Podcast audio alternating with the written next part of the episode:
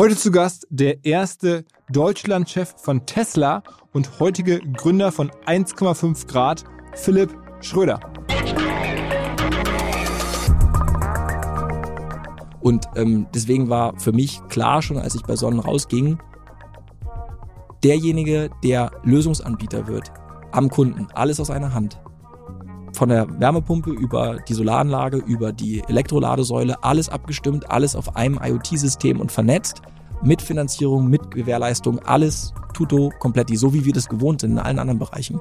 Ähm, der wird, im, wird den Markt machen, weil entscheidend ist nicht, wer quasi Continental oder Bosch im Autobereich ist, sondern entscheidend wird, wer wird BMW, wer wird Tesla, wer wird Volkswagen im Klimaschutzbereich der Gebäudetechnik.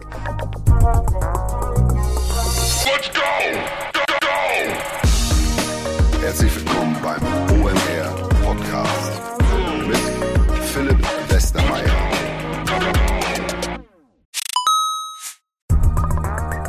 Ihr werdet euch wahrscheinlich fragen, warum unser Partner SalesViewer hier so oft im Podcast wirbt. Aber das ist relativ einfach zu erklären, denn wenn wir hier mittels Podcast Reichweite für SalesViewer erzeugen, dann besuchen natürlich auch hunderte von Menschen die Website von SalesViewer und SalesViewer kann dann mit dem eigenen Tool die Website-Besucher oder deren Firmen vor allen Dingen mit Klarnamen entschlüsseln. Also Podcast-Werbung führt zwangsläufig zu immer mehr Website-Besuchern und Website-Besucher lassen sich in Firmen-Klarnamen von SalesViewer entschlüsseln und zu neuen B2B-Kunden machen. Und natürlich auch wir bei OMR sind sehr zufrieden mit SalesViewer, nicht nur als Kunde, sondern auch als Partner. Wir setzen deren Tool ebenfalls ein zur eigenen B2B-Lead-Generierung und entschlüsseln damit die Website-Besucher von OMR, OMR Reviews oder anderen Tochterfirmen. Man sieht einfach, wer eure Webseiten besucht hat und wofür sich potenzielle Kunden interessiert haben. Neben uns, also OMR, sitzen aber auch noch deutlich größere Firmen wie Stepstone, Avato Systems, Sport5, Talon One oder die Vodafone-Tochter Grand Centrix bereits auf SalesViewer und generieren damit täglich neue B2B-Leads. SalesViewer ist bekanntlich auf unserem hauseigenen Software-Bewertungsportal OMR Reviews das bestbewertete Tool in gleich drei Kategorien und kann jederzeit kostenlos getestet werden. Wer also sehen möchte, wer auf der eigenen Website drauf war und diese Person dann am besten zu Kunden verwandeln möchte, der kann das alles kostenlos ausprobieren. salesviewer.com slash OMR. Zurück zum Podcast. Es folgt nun ein sehr intensiver Podcast, denn der Philipp hat in seine 10, 15 Berufslebensjahre bislang einfach wahnsinnig viel reingepresst. Unter anderem war er der erste Deutschlandchef von Tesla. Wie er das geworden ist, wie ihn quasi Tesla oder Elon Musk dafür ausgewählt haben, warum, wie der Kontakt zustande kam. Einige sehr gute Elon-Anekdoten, die ich so noch nicht gehört hatte. Sehr relevante Einschätzungen zu Elon Musk, zu Tesla fand ich. Dann seine Zeit bei Sonnen, einem Vorreiter im Bereich nachhaltige Energie, Ökoenergie. Ähm, die Firma hat er nachher ähm, mitentwickelt und auch mitverkauft. Ähm, wieso, weshalb, warum, auch das kommt. Und dann vor allen Dingen jetzt sein aktuelles Berufsleben ähm, als Macher von 1,5 Grad. Die Firma ähm, gibt es erst seit wenigen Monaten, kann man sagen, trotzdem schon auf dem Weg zum Unicorn. Ähm, mehrere hundert Millionen an Geld hat er dafür geraced von sehr cleveren Investoren. Was er damit vorhat, wie er das Geld ausgibt, was die Vision ist, was er den Investoren erklärt hat, warum vor allen Dingen aus seiner Sicht Nachhaltigkeit über Kapitalismus wirklich gut oder alleinig eigentlich funktionieren kann. So erklärt er mir das. Und das sagt jemand, der auf einem ähm, Demeter Öko-Bauernhof groß geworden ist. Also, volles Paket, Nachhaltigkeit, Kapitalismus, Elon Musk, alles dabei. Auf geht's! Herzlich willkommen, Philipp Schröder. Vielen Dank, Philipp. Erzähl, ja, erzähl mal, also du bist hier irgendwie ökologisch groß geworden. Dein Vater war eigentlich Investmentbanker, hat das dann sein lassen, um einen äh, Öko- oder Demeterhof ähm, zu gründen. Genau. Und da bist du dann irgendwann Da Teil des Ganzen gewesen. Genau, also wir waren damals noch ziemlich jung. Das heißt, ich war in der Grundschule, als meine Eltern gesagt haben, hier, wir machen jetzt einen Bauernhof in der Lüneburger Heide. Ähm, äh, natürlich Bio, damals war das noch äh, absolut skurril. Ne? Also ich meine, damals haben die Leute, da wusste keiner, was Demeter ist oder irgendwie anthroposophische ähm, Landwirtschaft. Und mein Vater hat dann seinen Job gekündigt und hat aufgehört, Investmentbanker zu sein und hat uns alle mitgenommen und wir sind äh, gezogen auf einen großen Hof in der Lüneburger Heide in der Nähe von der Elbe, also der Elbtalaue. Und den haben meine Eltern umgebaut, peu à peu, auch als wir da gelebt haben. Das heißt, wir haben erst in der in der Scheune in so einer Remise gewohnt. Ich habe zwei Geschwister, ja. Die, äh, da war es ziemlich eng. Das heißt, wir hatten am Anfang zu dritt ein Zimmer ähm, in so einer Remise, weil der, das Haupthaus noch nicht fertig gebaut war. Und so haben meine Eltern dann radikal für sich ähm, einen Neuanfang gemacht. Ähm, und wir haben letztendlich eine extrem schöne Zeit dort gehabt. Und ja, das war ein Demeterhof. Aber irgendwann hat es dir scheinbar dann doch gereicht mit dem ganzen Nachhaltigkeits- und Ökothema. Klar, ne? Also das ist schon so, wenn deine Eltern so sehr darauf gepolt sind. Ne? Also ein paar Dinge sind geblieben, also äh, bis heute, aber ich habe mich auch irgendwann emanzipiert. Ne? Also ähm, wir haben, also teilweise ging das ja so weit im, im Demeter-Bereich, dass du zum Beispiel ähm, äh, Löwenzahn sammelst, zu, wenn der, wenn es eine bestimmte Mondkonstellation gibt, ne, und äh, der wird dann äh, eingelegt und wird aufgetragen auf dem Acker und das musst du also auch alles per Hand machen. Und du kannst dir vorstellen, dass es als äh, Jugendlicher oder auch als Pubertierender dann irgendwann cooleres gibt, ne? äh, also Löwenzahn auftragen. Genau so. Ne? Und das war insofern, ich glaube, viel, viel, es hat mir eine gute Substanz gegeben, auch anders zu denken als andere Menschen. Und das ist bis heute so. Also ich glaube, dieses so ein bisschen andersartig sein, hat man da gelernt, eine andere Perspektive zu haben. Aber als, äh, als Pubertierender wollte ich nur ähm, coole Autos, Geld verdienen und Haufen und, und einfach mal raus aus diesem ganzen Öko-Shit damals. Ja. Und dann ähm, hast du am Ende Jura studiert. Ich habe Jura und BWL studiert und beides nicht fertig gemacht. Das war so die, der Teil meiner, meiner Lebenszeit, wo ich äh, irgendwie rausfinden musste, was ich wirklich will ne, und was ich wirklich kann. Und ich konnte weder Jura noch BWL besonders gut und habe mich da nie sehr wohl geführt und gefühlt und habe dann auch irgendwann abgebrochen und gegründet. Ja. Und das, die erste Gründung, was war das? Die erste Gründung war in äh, 2007, das war ähm, Nikon Energy hieß das und das, das ging eigentlich wie heute darum, dass in 2007 die Ölpreise äh, auf absoluten krassen hohen Niveaus waren und die Idee war simpel, man nimmt alte Ölheizungen, schmeißt die raus, bringt neue, moderne Brennwertthermen rein, Gasthermen und daraus hat, dadurch hat man einen sehr großen Einspareffekt. Und dieser Einspareffekt ist auch monetär relevant und aus diesen Einsparungen haben wir diese Infrastruktur refinanziert. Das nennt sich Contracting und bedeutet eigentlich, dass man zum Hotelier geht und sagt, deine Ölheizung nehme ich dir raus, du musst kein Geld in die Hand nehmen. Die Einsparung ist so groß, dass ich meine Investments zurückholen kann über zehn Jahre und du sofort Einsparungen hast. Also Nike mit Y, ne? Ja, genau. Und das hast du dann verkauft? Nee, das haben wir, also da sind Investoren eingestiegen, aber dann kam Lehman, dann kam aber auch zutage, dass wir noch nicht so gewiefte Unternehmer waren. Das heißt, das Thema Gebäudetechnologie oder Gebäudetechnik ist extrem komplex, ist etwas, was mich heute wieder beschäftigt. Ähm, äh, da haben wir auch, also haben wir die Komplexität unterschätzt, ne? ähm, Blockheizkraftwerke, Beleuchtungsanlagen äh, einzubringen in Gebäude. Ähm, das war äh, nicht so gut. Das heißt, ich würde sagen, so eine Mischung aus, es gibt es, es gibt das Unternehmen heute noch, weil es Projektgesellschaften immer noch hat, aber am Ende sind wir gescheitert. Ne? Also am Ende ist der Laden irgendwann operativ eingestellt worden und dann ähm, bin ich rausgegangen. Ja. Das heißt, meine erste Gründung war jetzt nicht so schrecklich erfolgreich. Ja. Und dann bist du weitergezogen zu Sonnen? Nee, ich bin dann erstmal äh, rumgeeiert und habe äh, versucht, ob ich nochmal studieren kann. Das ging dann aber nicht, ähm, weil meine Scheine alle abgelaufen waren. Und dann bin ich ähm, tatsächlich äh, ähm, in ein Solarunternehmen mit eingestiegen. Und in diesem Solarunternehmen, das hieß Juvi, das war riesig damals.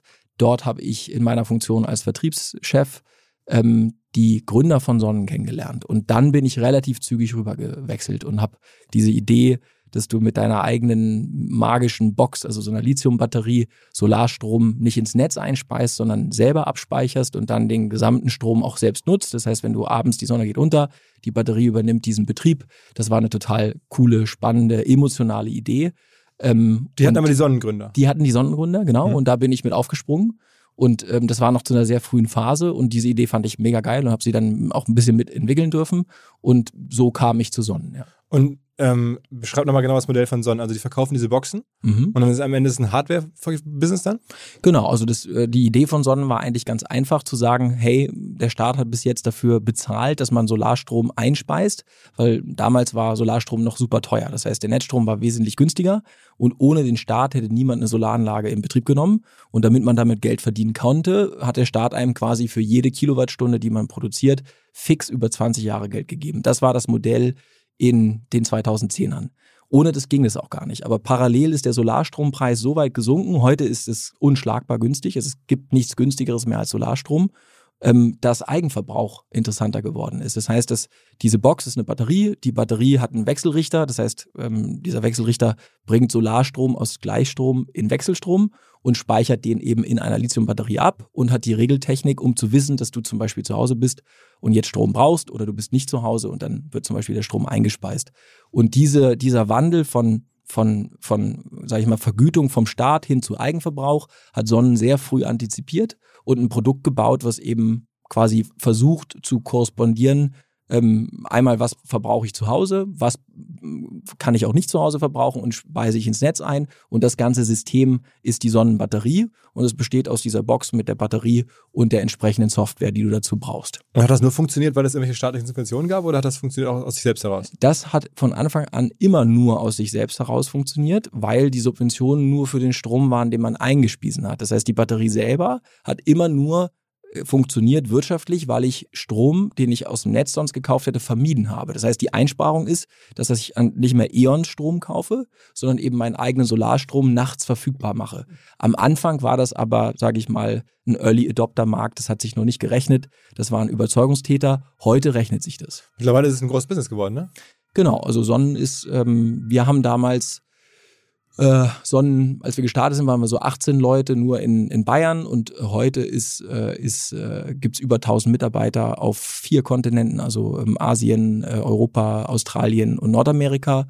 Ähm, und die meisten Märkte davon habe ich noch mit aufgebaut und äh, der Umsatz ist nicht offiziell disclosed, aber der ist auch schon ziemlich ähm, hoch. Mittlerweile ist er Shell-Eigentümer. Genau, Shell, äh, interessante Entwicklung eigentlich. Aber es war aber bei dir so, dass du dann bei Sonnen warst, dann aber eine Weile weg warst und dann wieder zu Sonnen zurück bist, dann als Geschäftsführer, ne?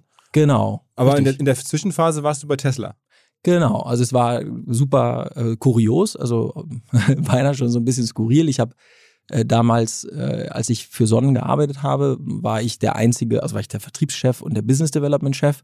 Und wir waren in den USA, um eine Tochtergesellschaft zu gründen, weil wir damals typisch Start-upler gesagt haben, boah, wir müssen jetzt unbedingt in Amerika Business machen.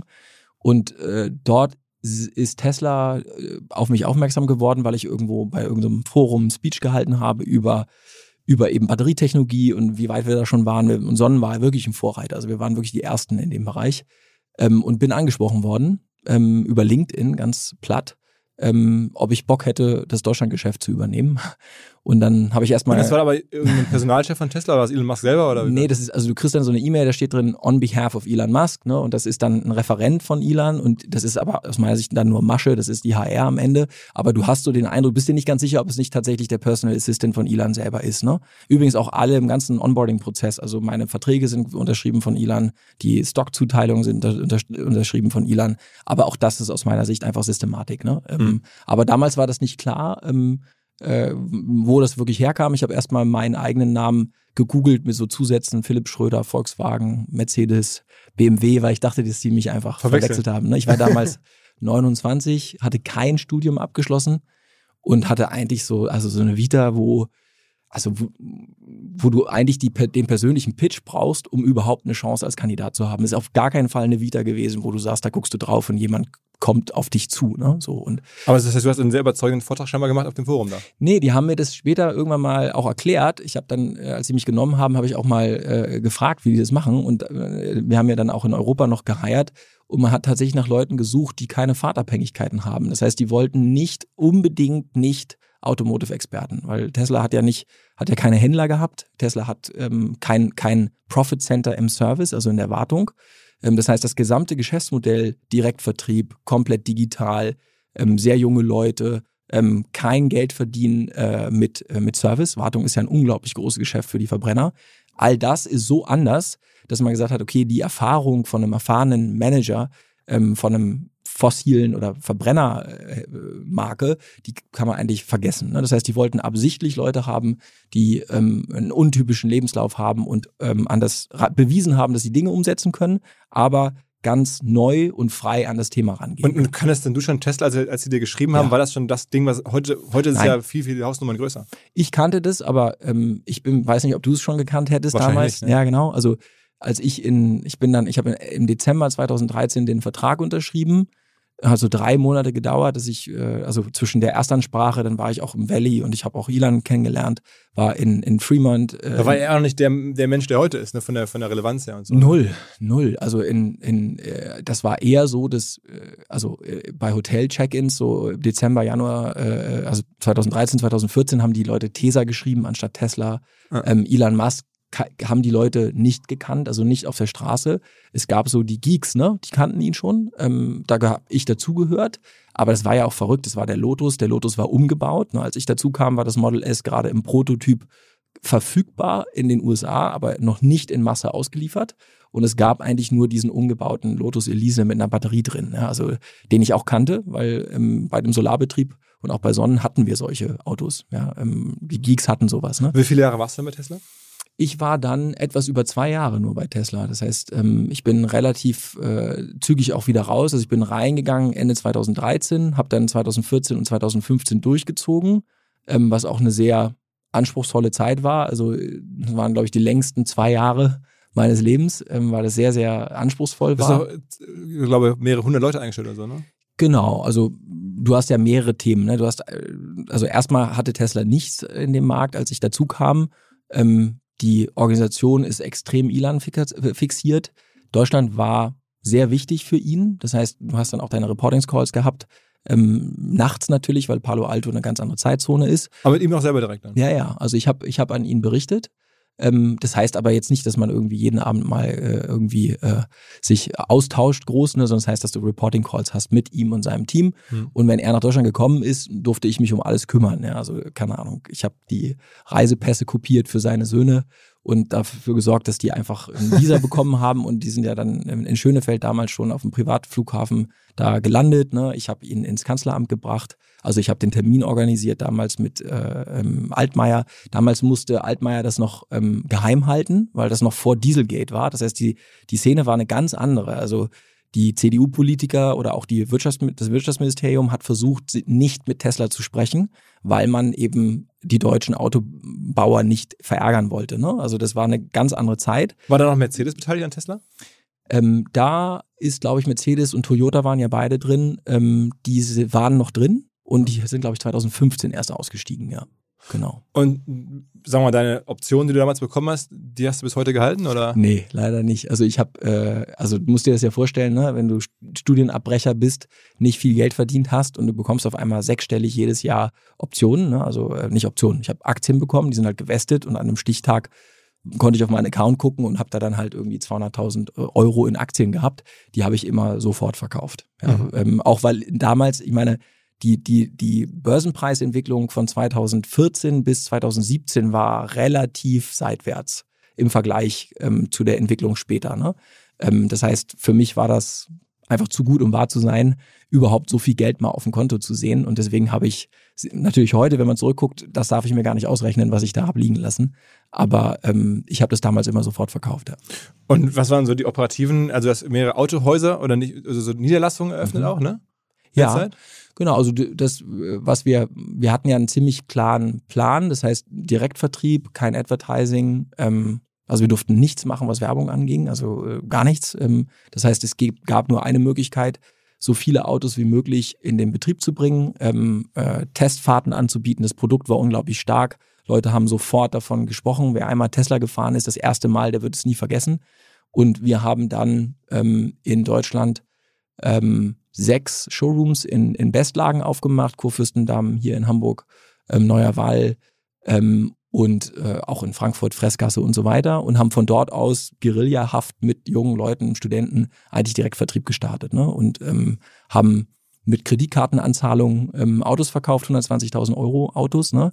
Damals noch ohne, dass jemand die Marke kannte. Ähm, Leasing gab's noch nicht, äh, weil die Leasing Banken gesagt haben, wir, wir trauen uns nicht zu, den Restwert zu garantieren. Das heißt, wir haben auch eine eigene Leasingbank gegründet. Das heißt, wir haben Hast du da auch, eröffnet hier in Deutschland? Ja, genau. Ich habe das, Georg Bauer hat das gemacht. Das, also da gab es eine spezielle äh, Person, die sehr viel Erfahrung hatte, die auch ein großartiger Typ, by the way.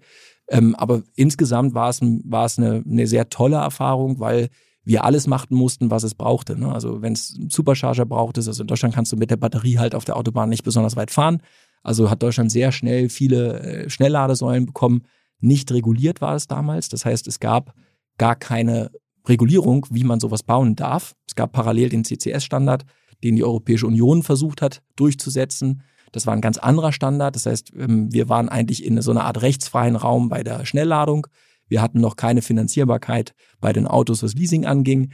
Äh, wir haben innerhalb von einem halben Jahr diese Anmietungen gemacht. Also wir sind wirklich in Golfläden reingegangen, in Bestläden. Also wir haben uns, Golfino war damals eine Marke, die, die, die raus musste, ja, das wussten wir. Und dann sind wir da rein und haben den Schlüsselgeld angeboten. Ne? Also die Makler haben uns gesagt, ihr müsst in A-Lagen anderthalb, zwei Jahre warten, bis ihr überhaupt eine Location bekommt. Und das war Tesla nicht gut genug. Und dann sind wir wirklich rein und haben den Geld geboten, um auszu auszuziehen. Ne? So, und das war toll, weil wir, du hast viele Leute eingestellt, wir haben Salesforce eingeführt, also die gesamte die gesamte Bestellstrecke, ähm, wo der Kunde auch sein Fahrzeug sieht mit VIN-Nummer. Ähm, äh, die Zulieferungen kamen nur aus Fremont. Es gab also nur eine Fabrik. Die haben über ganz Nordamerika die Produkte mit dem Zug geschifft. Dann sind die über das Schiff nach Rotterdam gekommen und in Rotterdam sind sie zusammengeführt worden, die Batterie und das Auto, also quasi verheiratet worden. Das war also eine Nightmare, wenn es um Ersatzteile ging. Ähm, äh, also war eine, es war eigentlich überall eine riesige Shitshow. Wie, wie, viel, wie viele Autos hast du verkauft in der Zeit? Was glaubst du, wie Tesla in den zwei Jahren in Deutschland? Also wir haben äh, mehr verkauft als Porsche Panamera. Das war auch damals unser Ziel. Es gab ja noch keine Subventionen, keine Kfz-Steuerverbesserungen und die Marken, der Marke, die Marke war noch nicht so stark. Das heißt, da kamen wirklich immer noch Mercedes-Manager oder BMW-Manager zum Lachen in den Showroom bei uns rein, weil das Auto auch noch nicht so gut verarbeitet war. Äh, wir haben da ein paar tausend verkauft, ja, pro Jahr. Mhm. Ja. Ähm, was, was für das Segment schon besser war als der Porsche Panamera, der war damals neu. Das heißt, wir haben den Porsche Panamera in Deutschland geschlagen der vergleichbar ist vom Preis und natürlich eine ganz andere Standing Aber Verbrenner, hatte. ne? Verbrenner, klar, ja. genau. Es gab damals kein anderes Elektroauto. Ja. Also es gab äh, den Nissan Leaf noch und ansonsten Volkswagen, Mercedes und so hatten kein einziges Elektroauto. Das heißt, wir waren die einzigen zu der Zeit und heute ist das nicht mehr vergleichbar. Mit dem Model 3 wird ja wesentlich mehr verkauft. Ne? Das Model 3 ist auch deutlich günstiger, kennen ja die meisten, die zuhören wahrscheinlich. Damals gab es nur das Model S.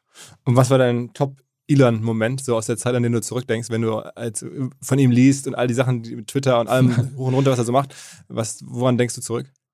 Also es gibt, gibt äh, verschiedene Aspekte. Also was, äh, was ich, was ich ganz geil fand, war einmal, oder was heißt rückblickend, damals wusste ich nicht, wie ich damit umgehen soll, war einmal äh, dieser Ansatz, Tesla hat öfter mal Leute entlassen, ähm, äh, mehr als heute, also auch in den letzten Jahren, ähm, weil Tesla immer an dem Rande der Finanzierbarkeit unterwegs war. Und da gab es bei uns auch einmal so ein Layoff, das waren die Ziel, Zielzahl waren 25 Prozent, 20 bis 25 Prozent der eigenen Belegschaft, die man gerade eingestellt hat, wieder rauszuschmeißen. Und äh, eine der Begründungen in dem, in dem Gesamtcall war, die Organisation wächst, wächst so schnell, dass ähm, es tatsächlich wichtig ist, dass die Hiring Manager sich überlegen, wen sie behalten wollen, weil die Übung würde den Hiring Managern, also diejenigen, die ganz viele Leute einstellen, vor Augen führen, wen sie wirklich brauchen. Denn in so einer Expansionsphase hat man noch nicht die KPIs, du hast nicht zwei, drei Jahre an Zahlen. Ne? Das heißt, man ist sehr darauf ähm, angewiesen, dass der Hiring Manager gute Arbeit macht. Ne? Das war so ein, so ein Ding, wo ich Also da wurde einfach Leute entlassen als Übung quasi für Hiring Manager. Das war eine der Stories, ne? Ja, am Ende ist es immer, Ilan hat immer krass kommuniziert, also der hat immer Framing betrieben und äh, ähm, was die wirklichen Gründe sind, weiß ich nicht. So, äh, so im Top-Management war ich nicht drin, ich war ja quasi in Europa. Aber das war ein Punkt. Ähm, andere Punkte sind so, so eine Sache, die ich bis heute geil finde und versuche meinen Mitarbeitern auch zu so sagen, ist, ähm, wenn du im Meeting bist, wo du nichts beitragen kannst, ähm, oder von dem du nichts hast, steh auf und geh. So, ähm, äh, finde ich, das hat er uns im Übrigen gesagt, als wir in einer Riesenrunde bei ihm saßen im Büro. Und ich hatte überlegt, ob man dann nach zehn Minuten aufsteht und geht. Einfach nur mal so. Aber ich fand das, finde das wirklich gut, gerade in der, jetzt in der Kultur, die wir auch haben. Wir sind bei 1,5 Grad super dezentral, gibt ganz viele Online-Meetings, ne? Ähm, und ich finde es, finde es eigentlich, das fand ich echt gut, sich immer zu überlegen, ähm, muss man gerade da sein oder nicht. Und so sehen auch Leute, dass zum Beispiel sechs Leute aus dem Meeting rausgehen, digital oder physisch, und merken so, okay, vielleicht muss ich das nächste Mal gar nicht einladen. Ne? So, ähm, ähm, das, aber, aber da war, er schon, war dann schon so ein bisschen mal, weird in dem Sinne, total. wie er heute ist? Also ich glaube, heute beginnt ja die öffentliche Meinung gerade erst sich damit zu beschäftigen, dass er ein bisschen weird ist. Wenn du mit ihm so eng gearbeitet hast, wusstest du das. Also der war sehr weird autistisch, ähm, äh, konnte sich alles merken, hat aber auch krass Dinge umgesetzt. Ich habe einmal mit ihm ein Bier in München getrunken. Äh, im, tatsächlich war das äh, im, äh, im, äh, im Münchner Hof unten und äh, habe ihm erzählt, dass aus meiner Sicht es total Sinn machen würde, mit dem Model S, Model S Stromlieferverträge mitzuverkaufen. Ne, du musst dir überlegen, damals, also der, der Clou am Elektroauto ist, das ist zwar sehr teuer in der Anschaffung, aber die Betriebskosten sind unschlagbar günstig. Das heißt, wenn du einmal voll lädst, das ist relativ wenig Geld. Das heißt, du kannst mit einem 1000 Euro zum Beispiel, kannst du schon vielen Verbrauchern die gesamten Ladekosten ersetzen, die du hast im ersten Jahr. Und deswegen war meine Idee, und gesagt, hey, lass uns doch gleich einen Stromvertrag mit dran bundeln, auch von Tesla und das auf, auf Grünstrom, damit dieses Kohlestrom-Argument nicht mehr kommt und bei einer bestimmten Ausstattungsgröße im ersten Jahr for free. Ne? So dass du sagen kannst, okay, du hast vorher deine Dieselkosten, und vorher hast du, und bei Tesla hast du dann gar nichts. Ja? Und dann hat er das direkt danach bei der, äh, beim, bei einer Pressekonferenz in München gesagt, dass wir das machen. und dann musste, habe ich mich sehr unbeliebt gemacht in, in Europa, weil wir das dann irgendwie umsetzen mussten. Das heißt, wir haben dann echt, ähm, haben es umgesetzt. Ich habe das aber, dieses Bundling mitgenommen, auch in, zu Sonnen und zu anderen Bereichen. Aber das war sowas, also er ist da schon krass unterwegs, aber also weirde andere Momente gab es ganz viele. Der ist komplett komplett platt aus dem Flieger gestiegen, Haare stehen ab, Augenringe, also sechsfache Augenringe und dann dreht er sich zu einem und guckt einen wie ein Wahnsinniger an und sagt, we're building a, a company for generations to come, Philip ja, Generations to come. Also immer so und dann, bumm, war er wieder weg und ist eingepennt hinten im Auto und dann habe ich ihn ins Hotel gefahren und äh, ähm, also den, das ist wirklich, es ist eine, es ist eine, es ist eine Erscheinung, aber ich glaube, man darf nicht unterschätzen, auch wie getrieben und hart er auch ist. Also er ist wirklich, er ist nicht, er ist kein Leader. Deswegen fiel es mir auch nicht schwer, nach zwei Jahren zurückzugehen zu Sonnen. Einmal, weil er ein ähnliches Produkt lanciert hat ähm, und damit eben eine super Stage auch für Sonnen gebaut hat. Vorher war Sonnen nicht bekannt, kaum Geld bekommen, keiner hat sich gekümmert um diese äh, Gründung. Und ähm, aber äh, mir, mir ist es nicht schwer gefallen, ähm, später dann auch diesen Absprung zu nutzen, Leute mitzunehmen von Tesla, die Bühne von Tesla, die sie gebaut haben für die Powerwall, ein Konkurrenzprodukt zu Sonnen, zu nutzen, weil er eben, also ich habe mit ihm, menschlich ist das niemand, wo ich sagen würde, da habe ich jemals ein gutes Gefühl gehabt, sondern ähm, aus meiner Sicht ist das, ist er wirklich ein, ein Autist, der gelernt hat, wie man ähm, reguläre Menschen durch Kommunikation steuert. Das heißt, es ist ja auch seine PR-Strategie, die er hat. Das ist ja ähnlich wie bei Donald Trump.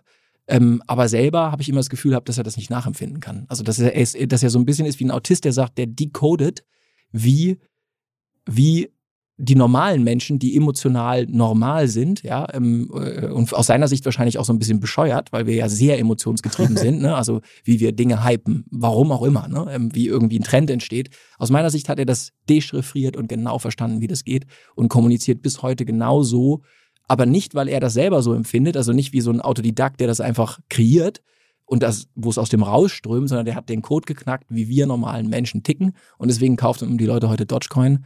Und ähm, wenn er einmal pupst, geht ein Börsenkurs hoch oder ein CEO wird rausgeschmissen. Ne? Also ähm, das fand ich am beängstigsten, weil ich immer das Gefühl hatte, er ist nicht von dieser Welt. Ja.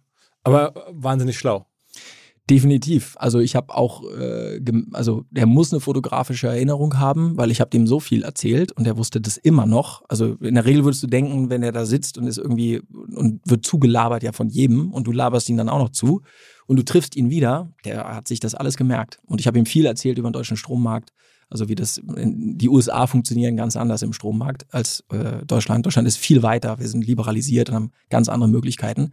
Und er wusste das immer alles. Er hat sich alles gemerkt. Aus meiner Sicht hat er ein fotografisches Gedächtnis, ja. Und warum bist du dann gegangen? Also ich meine, zwei Jahre, du hast das viele nicht schwer, aber es ist ja trotzdem eine kurze Zeit nur. Also ne, viele Dinge. Ich bin, ich hatte echt äh, Probleme mit dem Work, mit dem Arbeitspensum irgendwann. Ich hatte Probleme, mein eigenes Team auch manchmal äh, irgendwie zu schützen vor den, vor dem, die, die Amerikaner sind ja nicht so konsensgetrieben wie die Deutschen. Also da ist einfach, da wird auch nicht lange rumgelabert, sondern da wird einfach gesagt, okay, wo sind deine KPIs und die Attitude ist auch, wenn du die nicht bringst, bist du halt raus, ja. So, mhm. ähm, bumm.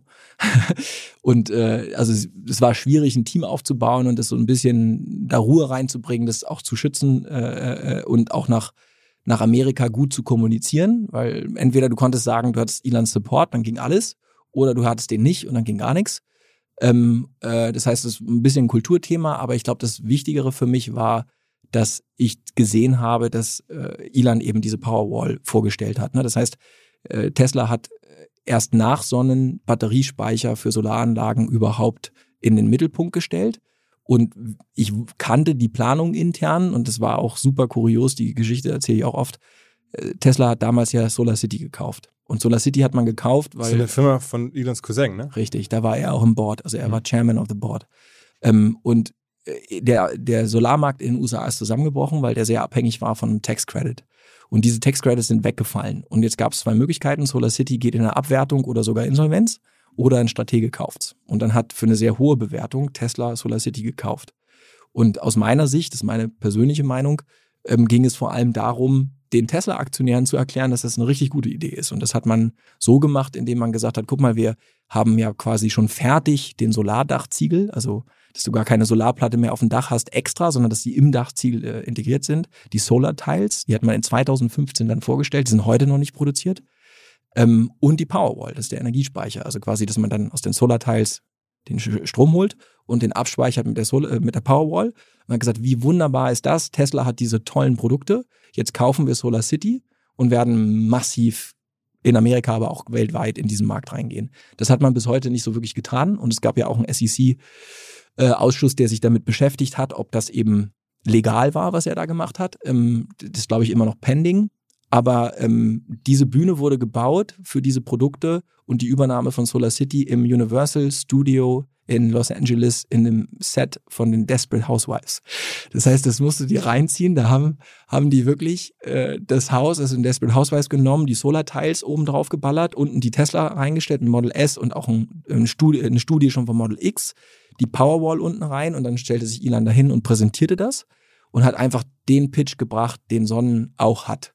Nämlich zu sagen, jede Solaranlage wird einen Energiespeicher haben und die Zeit wird sich ändern, nämlich dass nicht mehr man Solar ins Stromnetz zurück einspeist, sondern dass eigentlich jedes Gebäude sich autark ähm, versorgt ne? und dann miteinander auch noch kommunizierend und korrespondierend. Und ich habe damals die Gründer von Sonnen wieder angerufen, Christoph Ostermann und Thorsten, ähm, und äh, habe gesagt, äh, now or never. Ähm, habe denen erzählt, was da abgeht. War ich mit Christoph am Gardasee und dann haben wir das ausbaldowert. So haben gesagt, okay, also wenn, dann jetzt. Dann muss man sich daran hängen muss Venture-Kapital aufbauen, muss sich zum Konkurrenten von Tesla stilisieren und das haben wir dann gemacht. Und das war eine geile Idee und geiles Timing. Also Timing ist halt immer extrem wichtig. Ja, ähm, und äh, das war dann ein, war zusammen mit der Kultur und es kam ein Europachef gerade noch äh, nach äh, von Tesla nach Europa. Ich auch keinen Bock drauf.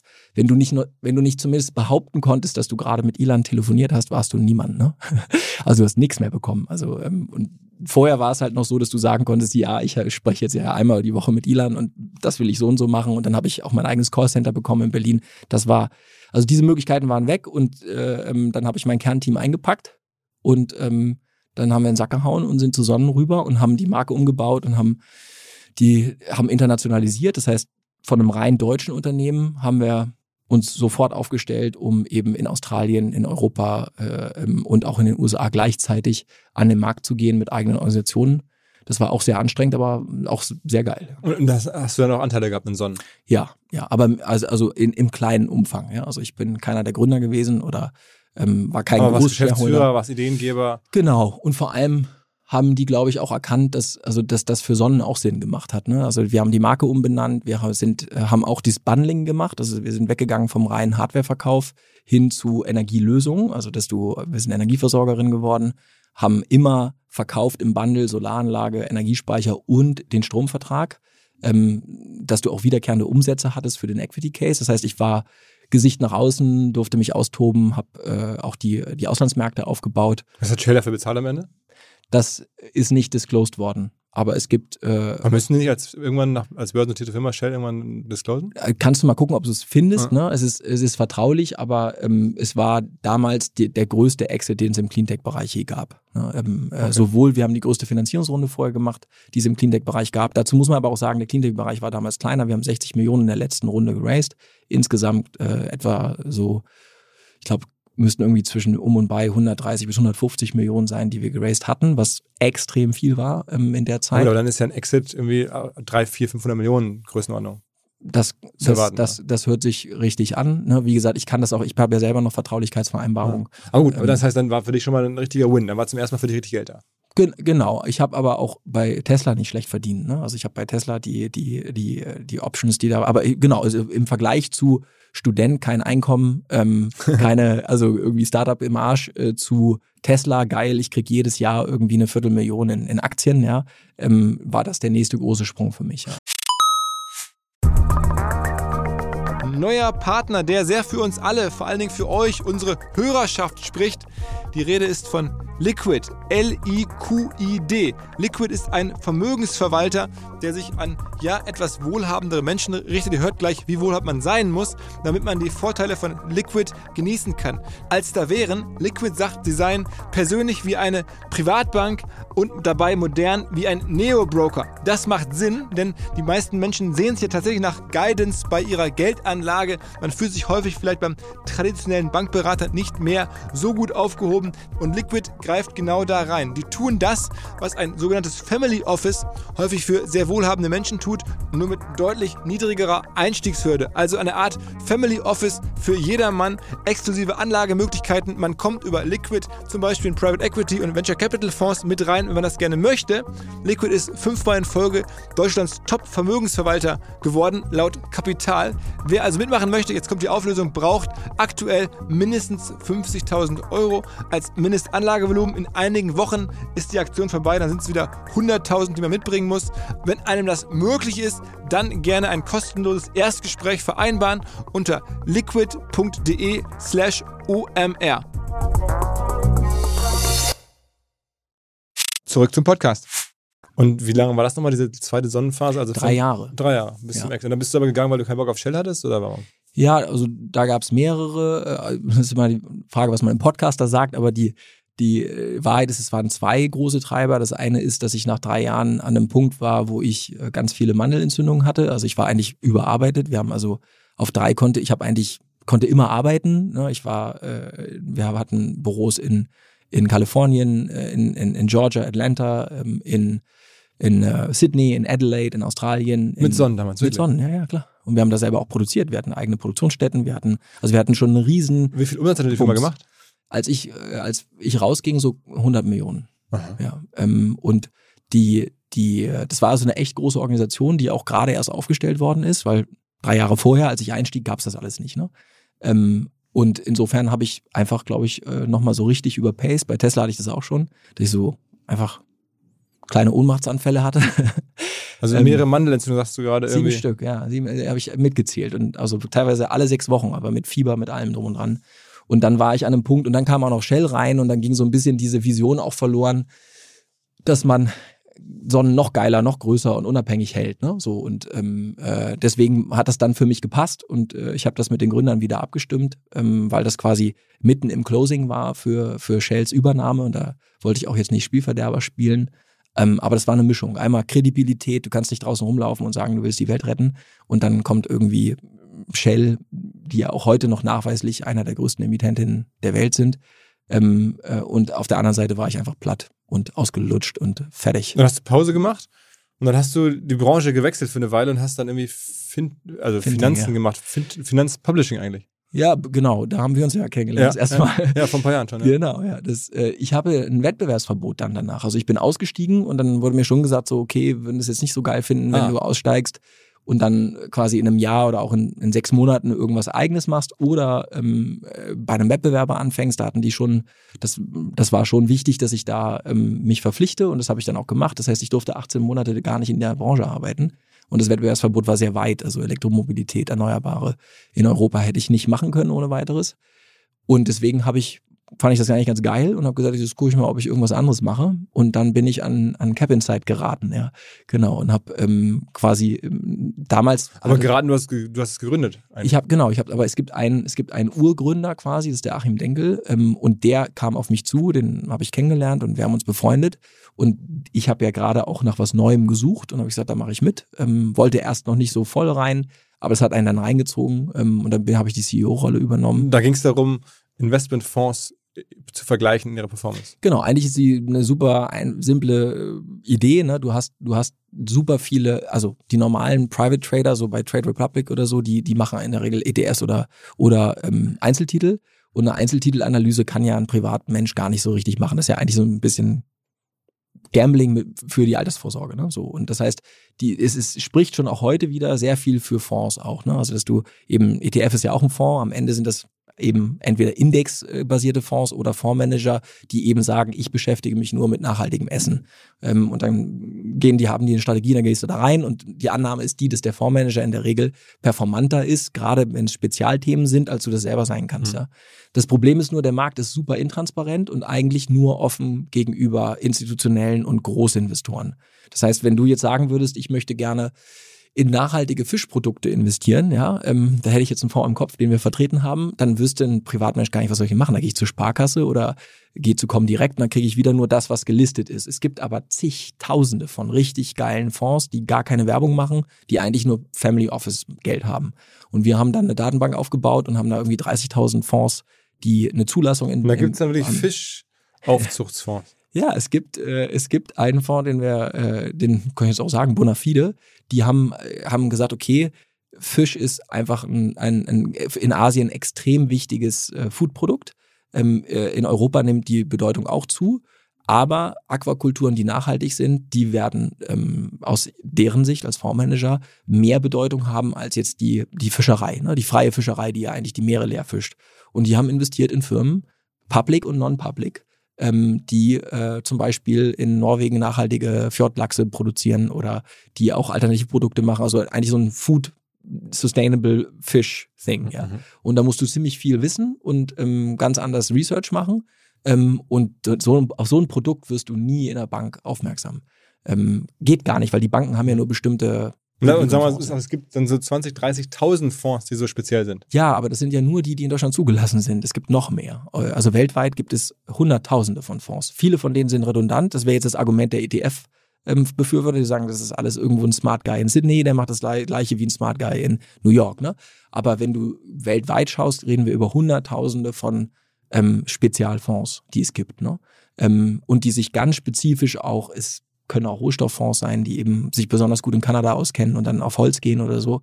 Ähm, genau. Und bei Cap Inside kann man sich die alle angucken.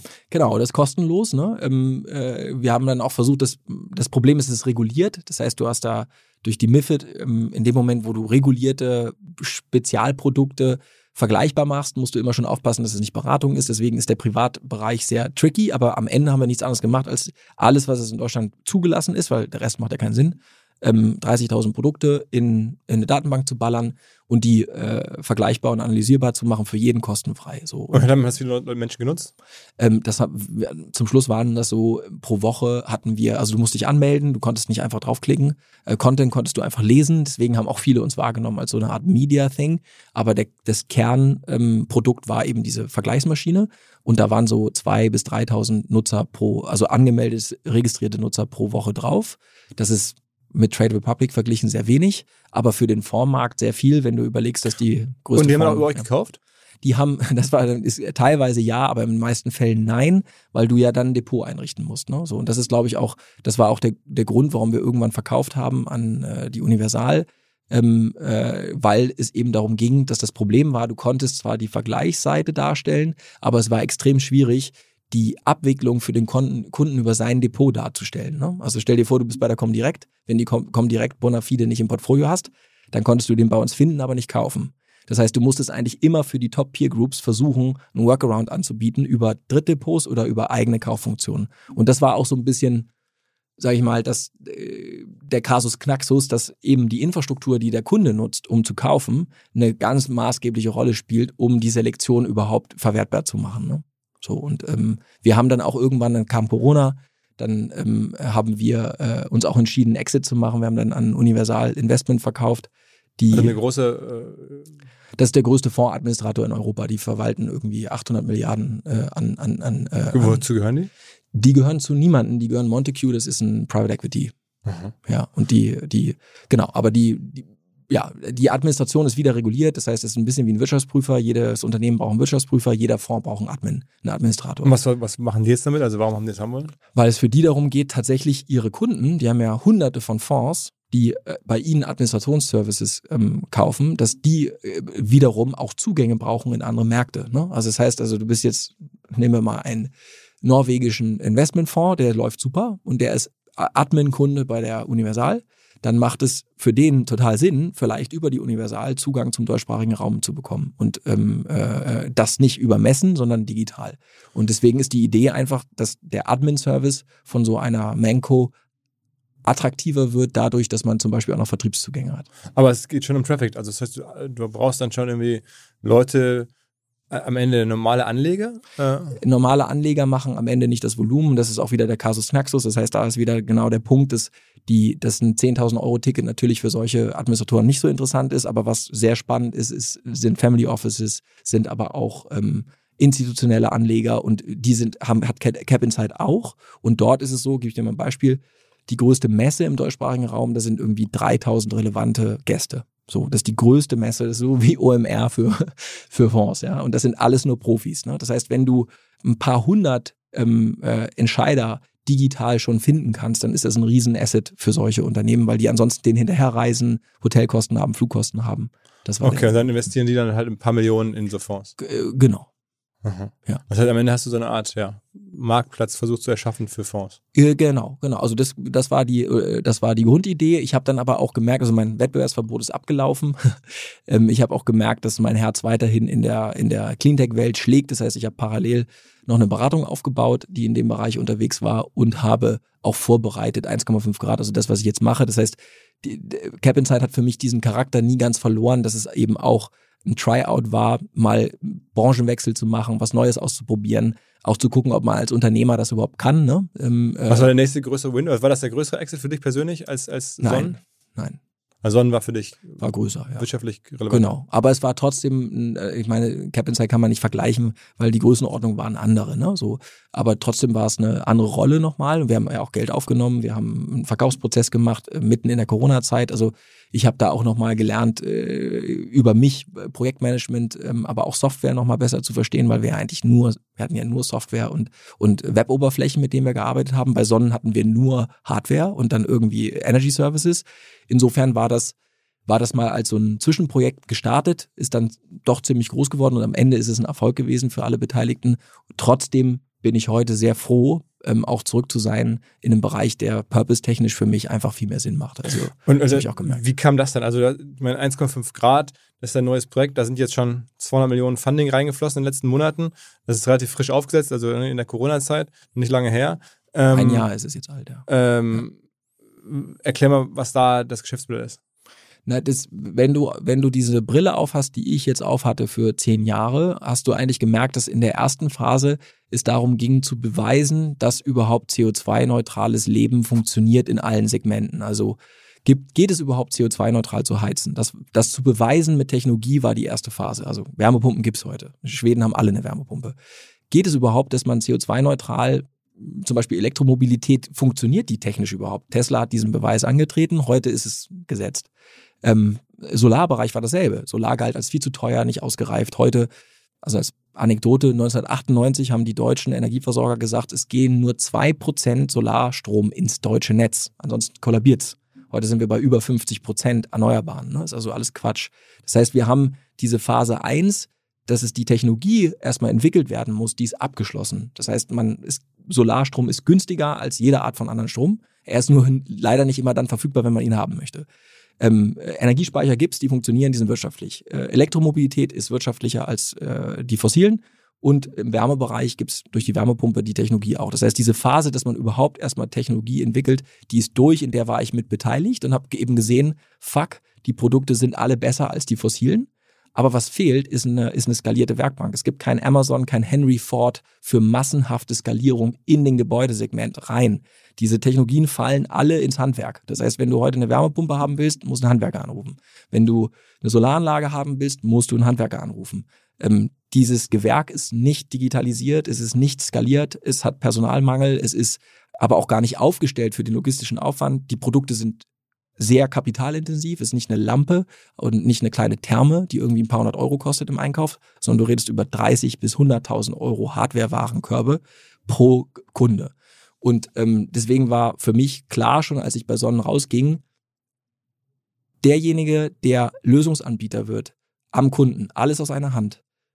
Von der Wärmepumpe über die Solaranlage, über die Elektroladesäule, alles abgestimmt, alles auf einem IoT-System und vernetzt mit Finanzierung, mit Gewährleistung, alles tutto kompletti, so wie wir das gewohnt sind in allen anderen Bereichen, ähm, der wird, im, wird den Markt machen. Weil entscheidend ist nicht, wer quasi Continental oder Bosch im Autobereich ist, sondern entscheidend wird, wer wird BMW, wer wird Tesla, wer wird Volkswagen im Klimaschutzbereich der Gebäudetechnik. und das war, diese Idee hatten, hatten, hatten wir schon länger, also mein Team und ich und äh, haben wir auch schon entwickelt zu Sonnenzeiten und das haben wir dann umgesetzt. Wir haben es vorbereitet, haben gesagt, okay, wir auf der einen Seite kaufen wir halt profitable spezialisierte ähm, Handwerksbetriebe zu, die zwischen 10 und 30 Millionen Euro Umsatz haben, die genau das können. Es ist gar nicht so einfach. Also es ist sehr komplex, diese Werkbank zu beherrschen. Da gibt es Software, die man. Also am Ende eine Firma, die sowas installieren können. Ja? Genau, richtig. Ne? Aber das, das hört sich immer. Das ist auch so der Ansatz der Berliner, die dort unterwegs sind in dem Bereich, ist auch immer so, naja. Also wir reden von Enpal. Nö, zum Beispiel, ja. Oder auch Berliner VCs. Wir haben viele VCs zum Beispiel, ähm, äh, die jetzt nachhaltig denken wollen, die unterschätzen total, es geht hier nicht um eine Pizza, die du ausfährst, sondern es geht darum, dass du einen Kunden hast, der Kunde wird beraten, der nimmt Daten auf, dann ähm, musst du äh, Logistik auslösen, du musst, ähm, hast verschiedene Gewerke, also du hast einen Dachdecker, du hast AC, das ist die Gleichstromseite, die ist reguliert, ist wie beim Optiker, da kann, musst du Elektriker sein. Das kann, können wir nicht einfach loslaufen und sagen, wir machen 100 Leute bilden wir aus im Crashkurs und die machen das, sondern du hast eine Regulierung, du hast verschiedene Werkbänke, die bis jetzt nicht zusammenarbeiten. Bei der Wärmepumpe hast du die Hydraulik noch mit drin. Das heißt, das Problem ist nicht die Weboberfläche und die App zum Verkaufen. Das Problem ist, diese Wertschöpfungskette einmal zu organisieren und dort die Kosten rauszunehmen und es schneller zu machen. Und um dieses also schneller, performanter, angenehmer für Mitarbeiter und auch für den Kunden. Da liegt ganz viel Geld auch drin, was man sparen kann. Und diese Brille haben die meisten nicht, sondern die meisten sagen wie du so, ja, das sind so Handwerker, die, das sind hochspezialisierte Betriebe. Das also es ist nicht so der Handwerks- oder Elektrik um die Ecke, den man da nein, kaufen kann. Nein, nein, nein. Wie viele nein. Betriebe dieser Art gibt es in deiner Schätzung in Hamburg, die man da überhaupt kaufen könnte? Oh, alles gut in Hamburg. Äh, da muss man ein bisschen unterscheiden. Ähm, es gibt ja verschiedene Gewerke, es gibt Zimmerbetriebe, die können so können Teile der Wertschöpfung. Es gibt Elektromeisterbetriebe, die sich fokussiert haben auf Solar, Energiespeicher, die also die Netzanmeldung und so beherrschen, die wissen, wie das geht und auch zertifiziert sind vom Hersteller. Uns interessieren die Betriebe, die das heute schon in einem Guss machen. Das heißt, die schon ein eigenes Warehousing haben. Also in Hamburg, in Hamburg wirst du vielleicht zwei, drei von geben, mehr nicht. Ach, so wenig? Ja, ja klar. Das ist ja, das ist ein, das ist ja einer der Punkte. Die gesamte Branche hat letztes Jahr, also in 21, ja nur 250.000 Kunden bedienen können. Die gesamte Branche. Wenn du dir überlegst, ähm, es gibt 50 Millionen Einfamilienhäuser äh, in Europa. Wenn wir die alle und in, in Deutschland sind 250.000 letztes Jahr mit einer Solaranlage ausgestattet worden. Ist, die Kapazitäten sind einfach nicht da. Ähm, du kannst auch nicht einen Elektriker nehmen, der bis gestern Klimaanlagen gemacht hat und sagen, du machst jetzt eine Solaranlage. Der, der muss zertifiziert werden, der muss ausgebildet werden, der muss verstehen, wie das funktioniert.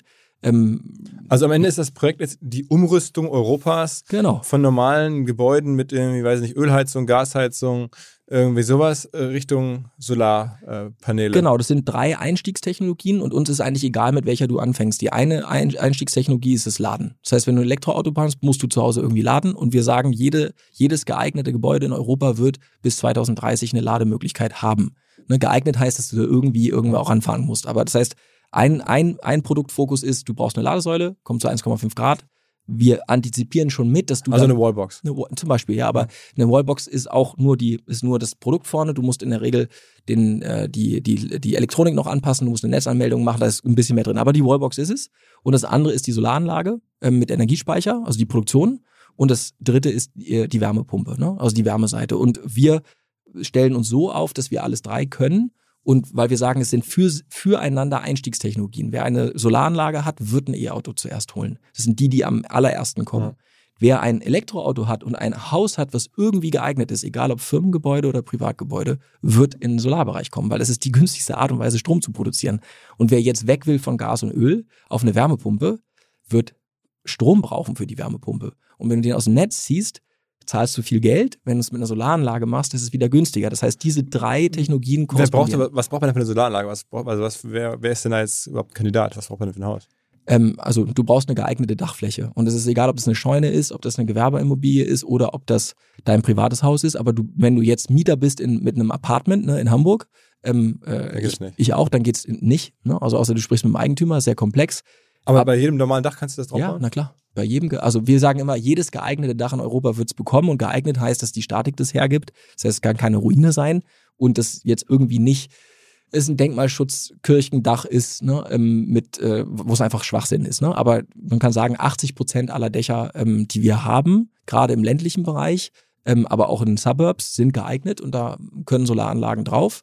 Und die sind natürlich, die, sie sind heute schon und werden es noch mehr sein, die günstigste Stromquelle, äh, die man haben kann. Und das ist dann quasi eure Kundschaft auch, eure, Genau. euer, euer Total Addressable Market, wie es mal so schön heißt. Genau, genau. Also, und dann genau. müssen die aber bei euch dann irgendwas so 60, 70.000 Euro lassen, damit ihr die einmal umrüstet, diese, diese Häuser. Genau, und es kann ja sein, dass der Kunde am Anfang sagt, ich möchte nur eine Solaranlage haben und ähm, da kommt ein weiterer, also wir sind, wir sind ein Hybrid, wir sind auf der einen Seite, machen wir, kaufen wir und entwickeln solche Betriebe, Elektrikerbetriebe, wie wir es besprochen haben und auf der anderen Seite haben wir eine eigene IoT-Plattform und ein Energiemanagementsystem, die wir in den Mittelpunkt dieser Produkte rücken. Und das heißt, unsere Strategie ist, wir möchten marktführend sein in dem Bereich, was die Handwerksseite angeht und die auch revolutionieren im Sinne von digitalisieren, streamline, günstiger und schöner machen. Und auf der anderen Seite sagen wir aber, alles muss miteinander vernetzt sein, weil es macht einfach keinen Sinn. Ich gebe dir mal ein Beispiel. Du baust eine Solaranlage und zwei Jahre später holst du dir ein Elektroauto. Du brauchst viel mehr Strom. Also würdest du im Zweifel, äh, wenn das geplant gewesen wäre, eine größere Solaranlage nehmen oder eine, wo du auf Technologien ne- setzt, wo du nachrüsten kannst ohne Probleme. Ne? Mhm. Das heißt, alles korrespondiert miteinander. Wenn dann noch eine Wärmepumpe kommt, möchtest du vielleicht auch selber entscheiden können oder wirtschaftlich automatisiert entscheiden können, wer wird zuerst bedient. Der Fernseher, der, die, die, die, das Auto, was angeschlossen ist an der Wallbox oder die Wärmepumpe. Ja? Und das, all das muss orchestriert werden im Haus und auch Richtung Netz, weil du dann dich optimieren kannst, weil wir wissen alle, wenn viel Sonne und Strom da, äh, viel Sonne und Wind da ist, geht der Strompreis runter.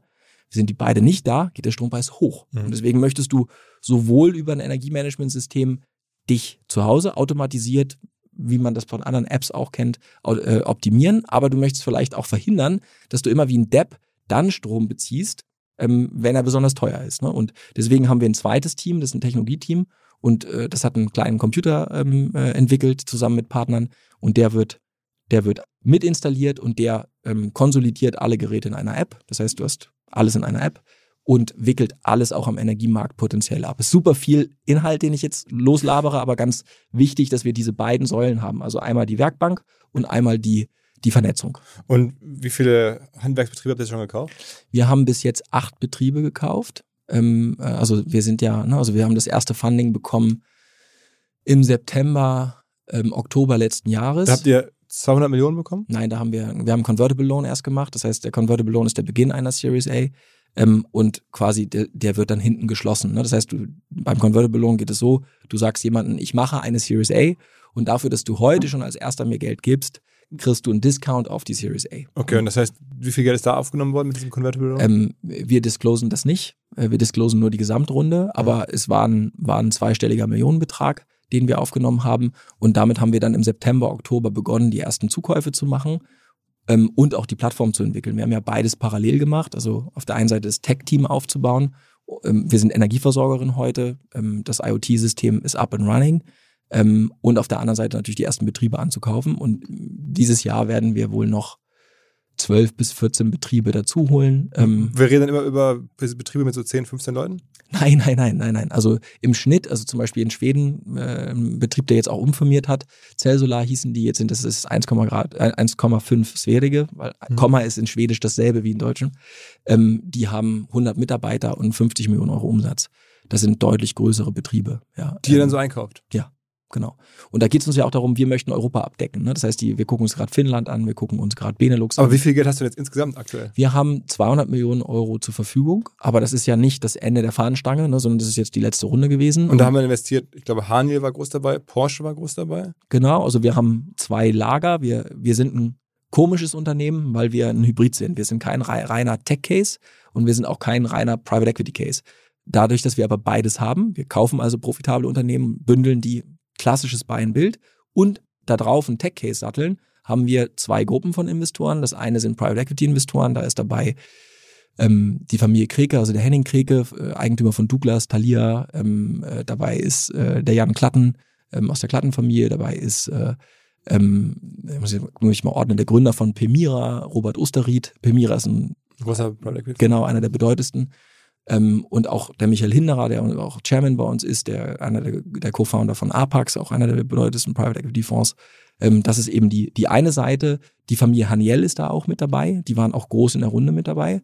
Und auf der anderen Seite haben wir typische Cleantech Venture Capital Funds und da gucken wir vor allem auf die, die aus unserer Sicht Deep Tech können, weil die meisten, jetzt komme ich wieder zu den Berlinern, damit meine ich nicht immer NPAL, sondern damit meine ich auch vor allem die Berliner Venture Capital Szene, die checkt halt nicht, also der Energiemarkt ist reguliert, er ist physisch, da gibt es einfach physische Voraussetzungen, ja. Du kannst nicht einfach eine Layer ähm, digitalisieren und dann ähm, skalieren wie bekloppt, sondern du musst eigentlich wie Tesla äh, antizipieren, dass du für echten Change eine Wertschöpfungskette komplett kontrollieren musst und sie komplett änderst. Und die Clean Deck Fonds, die drin sind, sind äh, zum Beispiel ähm, eCapital, die war noch bei Sonnen der erste Investor. Ähm, die kennen sich damit aus, die wissen einfach, okay, du, du, du musst, um wirklich durchschlagende, ist wie Tesla ist ein gutes, guter Vergleich. Von der Batterie über die Karosserie, die haben komplett das Auto neu erfunden. Und dafür musst du, kannst du nicht diese Arbeitsteilung machen, die es sonst gibt, ja, sondern du musst die Wertschöpfungskette von dem ersten Kundenkontakt bis zum Netzanschluss müssen wir die unter die eigene Kontrolle bekommen. Und die verstehen das besser als normale E-Commerce VCs und dann ist da Euraseo noch dabei ähm, Maximus äh, auch so kennt. Genau, genau. Ähm, französischer, Euro die auch diese Idee des European Champion geil finden, weil es wird darum gehen, nicht wer der deutsche Champion wird, sondern es wird darum gehen, wer wird der Lösungsanbieter. Hast du auch Elon Musk gefragt, ob Bock hat, da zu investieren? Nein, aber ich habe tatsächlich mit Tesla Energy Kontakt aufgenommen vor anderthalb Jahren, habe mich mit denen auch getroffen und genau da, als ich denen das auch, also weil aus meiner Sicht für Tesla würde es tatsächlich auch Sinn machen, ähm, äh, aber genau in dem Zeitraum ist auch die Führung ausgetauscht worden von Tesla Energy. Ich habe es dann auch gelassen, weil Tesla ist immer ganz oder gar nicht. Also wenn entweder machen sie es dann selber oder sie nehmen den ganzen Laden sofort. Ne? Und du so. könntest jetzt, also hast du jetzt auch keinen Kontakt mehr zu Elon, immer eben zu schreiben? Nein, nein. Also die Handynummern wechseln auch ne? und auch seine E-Mail-Adressen ähm, wechseln. Äh, ne? Also ich habe noch eine E-Mail-Adresse, ich habe auch noch eine Handynummer, ich habe es aber auch seit Jahren nicht versucht. Ja? Mhm. Ich habe aber auch diese Nähe nie gehabt, dass ich jetzt da anrufen würde und sagen würde, hey Elon, what's up? Ja. So. Was mir bislang überhaupt gar nicht klar war, ist, jeder Hersteller von Produkten jeglicher Art kann ein Volksprodukt sein in Kooperation mit der Bild. Das ist insofern natürlich spannend, weil die Bild eine Wahnsinnsreichweite hat, fast 50 Prozent der deutschsprachigen Bevölkerung erreicht und halt dieses Label Volksprodukt vergibt an Partner. Seit 21 Jahren machen sie das. Mittlerweile gibt es 220 verschiedene Volksprodukte und es werden weitere gesucht. Es gab schon Zahnbürsten, Volksakkus, aber auf der Website habe ich gesehen, sie suchen zum Beispiel einen Partner für eine Volkszahnzusatzversicherung oder für eine Volkspizza oder für einen Volksstaubsauger. Also, wer solche Produkte herstellt und auch in größerer Kapazität produzieren könnte, denn erfahrungsgemäß spricht der Verkauf nach einer solchen Kampagne ziemlich an, wendet euch bitte an einen Vermarkter, der Bild. Die Firma heißt Media Impact. Und Media Impact sagt übrigens auch, dass 80% derjenigen, die schon mal eine Kampagne in dem Bereich gebucht haben, das wieder tun. Wer jetzt hier erstmals von dieser Möglichkeit gehört hat, bekommt auf seine erste Buchung auch ein Media-Bruttovolumen von 220.000 Euro on top. Wendet euch dazu bitte direkt an Media Impact ein Wort.de slash Bild slash Volks-Produkt und erwähnt einfach im Gespräch mit den Ansprechpartnern und Ansprechpartnern dort, dass ihr über OMR kommt und dann gibt es diesen Zuschlag. Zurück zum Podcast. Und sag mal, dann ist das Unternehmen jetzt, wenn du deine 200 Millionen Runde gemacht hast, wahrscheinlich jetzt schon 500, 600 Milliarden auf dem Papier zumindest wert. 5 Millionen, ja, schon, ja, ja. ja, genau. Also ja, genau, aber Papierwerte so, äh, also erstens kann aber du raisest sagen. Ich vermute mal, wenn man das, das so hört, dann bist du wahrscheinlich weiter jetzt schon im Fundraising der nächsten Runde. Ja, äh, das stimmt, aber für uns ist jetzt, wir haben ein, eine, wir haben eine sehr positive ähm, äh, Grundlage und das ist, dass wir tatsächlich in der Gesamtheit der Gruppe jetzt schon profitabel sind. Ähm, und das ermöglicht uns auch die gibt uns die Möglichkeit eben auch für weiteres Wachstum, anstatt weiter zu verwässern und neue Eigentümer an den Tisch zu lassen, weil man Geld braucht, ähm, gibt uns das die Möglichkeit, ähm, auch über Fremdkapital zu arbeiten und weitere Zukäufe zu machen. Und jetzt ist es erstmal so, dass wir bis zum Jahresende vor allem die Möglichkeiten, die wir jetzt haben, und das ist einmal Cash, aber auch Rückbeteiligung an der Holding. Das heißt, die Unternehmer überzeugen wir, Teil der Gruppe zu werden, nicht nur indem wir sie. Das heißt, Teil des Kaufpreises gehen wir zurück, ja? Ja, genau, äh, genau. Die Hälfte des Kaufpreises ist eine Rückbeteiligung. Das heißt, dass wir dann auch mit dem Cash deutlich weiterkommen. Wie viele Leute arbeiten denn schon für euch? Wir sind jetzt über 500. Die jetzt schon ja. bei 1,5 Grad arbeiten? Genau. Und euer Hauptquartier ist hier in Hamburg? das kann man so gar nicht sagen. Die Holding sitzt in Hamburg, unser Tech-Team, also wir haben, sind ja auch Energieversorgerin, also wir haben eine GmbH, da ist Tech und äh, Energy Services, die ist ähm, mit dem Team in Berlin, weil dort auch einfach das, äh, das Talent ist. Unsere Holdinggesellschaft ähm, ist hier in Hamburg und äh, am Berlin-Damm machen wir gerade einen Showroom auf, wo man das ganze Thema auch begreifen Also Tesla. Playbook. Ihr macht Genau, wieder. Shops auf in besten Lagen und zeigt Genau. die Technologie Ich- und zeigt das Produkt. Genau. Übermorgen fahre ich nach Lingen. Wir machen also auch, wir, wir sehen eine Zukunft, wo in jeder Fußgängerzone ein 1,5 Grad Shop ist, wo du ähm, die Lösung, weil das ist ja mehr als ein Handy, ne? Ich meine, ist- du kaufst ja kein Handy da oder einen Mobilfunkvertrag, sondern es geht darum, für 10, 20 Jahre den Infrastrukturlösungsanbieter auszuwählen mit einem großen Warenkorb. Und deswegen gehen wir auch in Showrooms, ne? Und wir sind jetzt vom Stockholm, wir haben vier äh, Standorte in Schweden, ähm, und wir haben zwölf Standorte in Deutschland. Ähm, und äh, Ende des Jahres, denke ich, werden wir schon so Richtung 25, 30 Standorte gehen und Richtung 1000 Mitarbeitern. Ja. Das heißt aber trotzdem, es riecht ja nach Cash. Also ihr braucht weiter Geld, um das zu finanzieren. Ja, klar, ne? aber ähm, nochmal ganz wichtig ist, wir verdienen jeden Monat Geld. Und das ist in der Situation, in der Marktlage, in der wir gerade sind, ne? weil an den Kapitalmärkten sich ja auch was geändert hat, ähm, äh, sehr, sehr wichtig. Das heißt, wir haben momentan, klar, wir sprechen äh, auch mit Leuten, aber wir sind nicht aktiv im Fundraising, weil wir haben ja auch die Runde erst vor acht Wochen abgeschlossen, ja. Aber klar, also im nächsten Jahr werden wir sicherlich wieder Fundraising betreiben, ja. Und dann reden wir wahrscheinlich über ein Unicorn-Unternehmen. Hoffentlich, ne? So, ähm, na klar, das muss es ja von den Zahlen her. Ja. Ähm, äh, auch die Ziele, also wir wollen nächstes äh, Jahr schon schon in die Richtung uns entwickeln von 500 Millionen Euro Umsatz. Wirklich? Ja. 500 Millionen Umsatz im Ja. nächsten Jahr. Dieses Jahr möchten, also dieses Jahr werden wir, wenn die Produktverfügbarkeit mitspielt, das ist so ein Supply-Thema, was wir auch haben, ähm, ist das Ziel schon so, also mindestens 150, aber besser noch 210 Millionen Euro Umsatz. Dieses, Jahr. dieses Jahr, okay. Dieses Jahr. Im ersten Das ist Jahr ja fast so. Gorilla-Speed, nur in einem ganz anderen Bereich. Genau, und profitabel. Okay. Aber dann müsstest du doch irgendwie, sagen wir mal, investorenseitig müssten dir doch viele zuhören. Ja, genau, tun sie auch. Also wir verteilen eigentlich nur Absagen ähm, momentan ne, ähm, und warten jetzt auch ab, weil wir natürlich uns auch, für uns ja auch eine Frage, ne, also äh, wie aggressiv, also äh, wie aggressiv machen wir Internationalisierung? Ähm, wir haben jetzt, äh, und auch wie aggressiv gehen wir ins Rollout von unseren eigenen Tech-Komponenten, weil die verbrauchen Geld. Ne? Also desto weniger Tech wir machen, also selber entwickeln momentan, desto wahrscheinlicher ist es, dass wir sehr profitabel sein dürfen. Ähm, Weil ihr dann einfach Wärmepumpen von anderen Firmen verbaut. na, de- den, den Tech-Bereich, den wir machen, das ist, wir kaufen nie, also Wärmepumpen kaufen wir immer zu. Das ist Ja. kein Risiko, was wir selber nehmen. Und dasselbe gilt auch für Solar, Wechselrichter und so weiter. Die Tech-Komponente, die wir haben, ist das die IoT-Plattform. Das heißt also das Energiemanagementsystem, was alles miteinander verknüpft. Die Energy Services, das heißt, wir sind, wir, wir nehmen, also ich gebe dir mal ein Beispiel, unser Energiemanager greift auf deinen, ähm, auf deinen Energiespeicher zu und oder auf deine Wärmepumpe. Und wenn der Strompreis am Day-Ahead-Markt nach unten geht, weil nachts Windstrommengen reinballern, weil Sturm ist, kriegen wir Geld dafür, dass ähm, wir Strom abnehmen, weil es einen Negativstrompreis gibt. Und dann schalten wir die zu und verdienen. Da ist noch ein eigenständiger Business Case hinter dem Verkauf des Hardware-Bereichs. Und dieser, das ist ein Tech-Game und dieses Tech-Game, das braucht Geld. Dieses Tech-Game, das entwickelst du. Ne? Das sind Algorithmen, die da arbeiten. Das sind, ähm, muss automatisiert werden. Da sind, gibt's Apps und äh, Middlefront und äh, Backend, die miteinander korrespondieren. Und das Thema, da investieren wir Geld. Hast du, hast du selber eigene Hardware-Entwickler, die du dann aus der Sonnenzeit kennst und so? Genau. Wichtiger ist da Software am Ende, ne? Weil wir, was du ja schon hast, ist, du hast, du hast die, du hast die Technologie wie den Energiespeicher, der sitzt da und wenn du die Schnittstelle abgreifst und konsolidierst, kannst du schon viel damit machen. Ne? So, aber genau, also das heißt, ja, wir werden Geld aufnehmen und ja, ähm, äh, wir reden jetzt aber noch nicht darüber, was und wie und wo öff öffentlich, aber nächstes Jahr wird es weitergehen. Ähm, äh, und wir haben viel vor, das siehst du schon an dem Umsatzplan, den wir für nächstes Jahr haben. Ich habe vor kurzem in einem Podcast mit dem äh, Philipp Klöckner mal wieder oder mit Sven, häufiger Sven Schmidt, äh, häufiger über Atomkraft äh, diskutierst. Bist du eigentlich äh, jetzt als Zwischentechnologie Atomkraft-Fan oder nicht?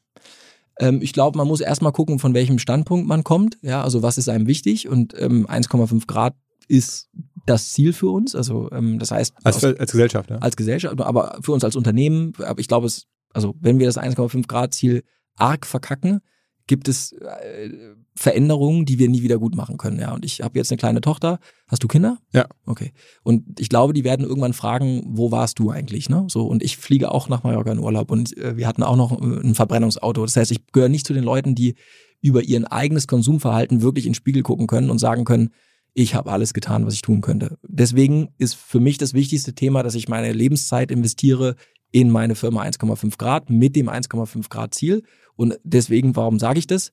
Wir müssen, damit 1,5 Grad klappt, das wird ohnehin extrem schwierig, ähm, müssen wir alles tun, was geeignet ist dafür. Ne? Und ähm, ich bin kein Atomkraftfan, aber ich glaube, dass in der Situation, in der wir sind, ähm, eine Überbrückung mit Atomkraft rein aus Sicht des 1,5 Grad Ziels mehr Sinn macht, als Kohle wieder anzuschmeißen. Ne? Es gibt ganz viele technische Argumente, warum das auch schwierig ist und das musst du wieder hochfahren und wir brauchen auch Uran aus Russland und so weiter. Aber ich glaube, man muss sich immer die Frage stellen, wo, was ist das, woran benchmarkst du diese Entscheidung? Und ich würde sie nur daran benchmarken, wir müssen alles tun, damit wir dieses CO2-Budget nicht aufbrauchen. Ähm, und das tun wir gerade wie bekloppt. Und deswegen bin ich eigentlich ein Atomkraftgegner. Aber bevor. Du hast ja früher mal an die Gleise geklettert und sowas, ne? Genau, ja. Also genau. im, im, in, der, in der Lüneburger Heide irgendwie beim Castor oder sowas. Ja, genau. oder so, ne? Absolut, ne? So, ähm, und, und ich glaube auch, dass man damals die Risiken nicht verstanden hat. Aber genauso ist, wäre ich jetzt dafür zu sagen, dass, ähm, äh, äh, dass AKWs, die noch am Netz sind, wo das ohne weiteres geht, ja, ähm, dass man sehr wohl darüber nachdenken darf. Das ist ja auch so eine ideologische Diskussion und ich versuche kein Ideologe zu sein. Bist du deswegen bei den Grünen raus? Hast du das gute Hausaufgaben gemacht? Ja, ich bin deshalb bei den Grünen raus. Ich finde, ich bin total happy mit, mit Habeck. Also ich finde den phänomenal geil. Also ich könnte jetzt direkt wieder bei den Grünen einsteigen, weil ich es geil, er macht genau das, was ich mir immer gewünscht habe. Aber jetzt, deswegen bin ich bei den Grünen raus, weil du es irgendwann, du musst, du, ich meine, wir brauchen den Kapitalismus für 1,5 Grad. Ich glaube, es gibt, wir brauchen turbokapitalistische Strukturen, um 1,5 Grad zu schaffen. Das ist, differenziert mich von den Grünen und nicht irgendwie so eine moralisierende Kackdiskussion und ideologisiert, wo jeder seinen, einmal seinen Scheiß erzählen darf. Ähm, das ist das eine. Und aber auf der anderen Seite müssen wir halt auch äh, diese Geeignetheitsdiskussion offen führen. Ne? Also die muss man offen führen, weil es sonst nicht klappen wird. Und das hat mich von den Grünen schon entfernt. Da bist du sogar in die CDU eingetreten. Ja, ich bin sogar in die CDU eingetreten. Und hast da die Klimaunion mitgegründet. Genau. Ja, bist ich, du da noch? ich bin da noch, ich bin noch, also ich bin noch Mitglied in der Klimaunion. Ich war mal Vorstand. Ähm, äh, ich bin auch noch Mitglied in der CDU. Ähm, aber ich muss auch sagen, als Unternehmer ist Politik echt zum Abgewöhnen. Das hat gar nicht so sehr mit der CDU zu tun ähm, oder mit den Grünen, äh, sondern es hat einfach damit zu tun, ich bin es gewohnt, dass wenn ich was machen möchte, dann wird es auch gemacht. Ja? Ähm, und das ist in der Politik natürlich nicht so. Ähm, die Klimaunion habe ich deshalb äh, mitgegründet, weil ich total Schiss davor hatte, dass entweder das Thema komplett ideologi ideologisiert wird oder auch, dass die Union wiedergewählt würde. Und es sah ja bis Januar diesen Jahres noch danach aus, äh, letzten Jahres, ähm, und keine Klimakompetenz da ist. Und ähm, was die Union gut gemacht hat, also wir auch in der Klimaunion ist, dass jetzt die Klimaunion kein Fremdkörper mehr ist. Am Anfang war die ein Fremdkörper, weil das waren Typen wie ich, die das gegründet haben. Jetzt gibt's da den, den Heilemann oder auch den, den Andreas Jung, extrem gute Politiker aus der, CDU. Bundestagsfraktion, die das Thema für sich aufnehmen. Und ähm, da bin ich stolz drauf, dass, dass wir in die Union einen Organismus gepflanzt haben, der wirklich auf 1,5 Grad guckt, mit einer anderen Brille. Aber ich habe zum Beispiel trotzdem wieder grün gewählt, ja. Das kann ich auch sagen. Als. CDU-Mitglied. Ja, ja, aber das ist auch so, ich bin, ich bin da, also ich, keine Ahnung, ich brauche Kadavergehorsam in der Politik gibt's für mich nicht. Für mich war das wichtig, dass die Konservativen verstehen, dass es ihr Thema sein kann, ne? Heimat, ähm, aber auch unsere äh, äh, kulturelle Landschaft, aber auch die Art und Weise, wie wir leben, ist bedroht. Das ist ein konservatives Thema und mir war es wichtig, das da reinzubringen. Jetzt ist es da und jetzt bin ich auch wieder durch mit dem Thema und konzentriere mich ganz auf mein Unternehmen. Das heißt, du bist jetzt aus der Politik wieder. Ich war da nie richtig drin. Ich habe da ein bisschen, ich habe da ein bisschen Druck aufgebaut, aber ich habe weder die Ambitionen, weil ich sagen muss, es ist ein sehr undankbar, äh, die Politik ist undankbar und ich bin froh, wieder raus zu sein. Und ja, ich habe da ähm, keinen Bock drauf und Aber fokussiere eines mich. Tages, wenn das vielleicht alles vorbei ist, dass du dann irgendwie so glaub Tarek nicht. sagt, okay, jetzt Ich glaube nicht. doch Bürgermeister werden irgendwie oder so. Nee, auf gar keinen Fall. Also das sagt vielleicht Tarek, aber also ich glaube nicht, weil es also gerne einen Mann wie Habeck mal beraten oder so, da wäre ich sofort dabei. Ähm, aber aber es gibt noch keinen Kontakt? ähm, es gibt Kontakt auch zu den Grünen, ja. Ja. Ähm, aber selber das machen würde ich nicht machen, weil ich glaube, du, du, du musst als Politiker, selbst bei den Grünen, dich so oft prostituieren. Also du musst so oft einfach Konsensprostitution betreiben. Das ist, kriege ich nicht durch. Das ist bei mir, äh, und, und wenn du das nicht machst und nicht in der Lage bist, diese, dieses versöhnende Element positiv äh, äh, zu, zu bedienen, dann ist das sehr, sehr schwierig. Und also das kann ich nicht. Und einer meiner Charakterzüge ist, ja, dass ich Execution kann und da viel Druck drauf bringe. Und ähm, äh, äh, nein, also ich muss wirklich sagen, ich würde es ausschließen, dass ich jemals in die Politik gehe. Ja. Wo kommen denn jetzt diese 200 Millionen Umsatz schon her? Also ich meine, klar, ihr kauft Firmen zu, das heißt, die bringen Umsatz mit, ja. diese Handwerksbetriebe. Wenn die dann irgendwie jetzt schon 20, 30 Millionen Umsatz machen, dann kauft ihr davon halt 10 Stück, dann ist es halt Umsatz halt ja. da. Das ist dann so das so ist also am Ende ist es ein M&A-Umsatz dann sozusagen. Genau, also wir sind ja einmal, ähm, also wir haben zwei Elemente. Wir haben organisches Wachstum, das liegt bei uns über 100 Prozent. Das heißt, dass die Methodik, mit der wir reingehen, also dass wir, wir haben eigene Zentrallager, das heißt, dass wir eben Supply absichern und Ware tatsächlich verfügbar haben, Logistik verfügbar haben, die viele Betriebe, selbst größere selbst nicht haben, die sind äh, äh angewiesen auf Dritte, ähm, äh, dass wir das aber auch finanzieren und dass wir auch CRM und ERP-Tools gleich mit reinsetzen. Ähm, äh, also direkt, wenn wir reinkommen, beginnen wir mit den Unternehmern zusammen so einen Businessplan zu bauen.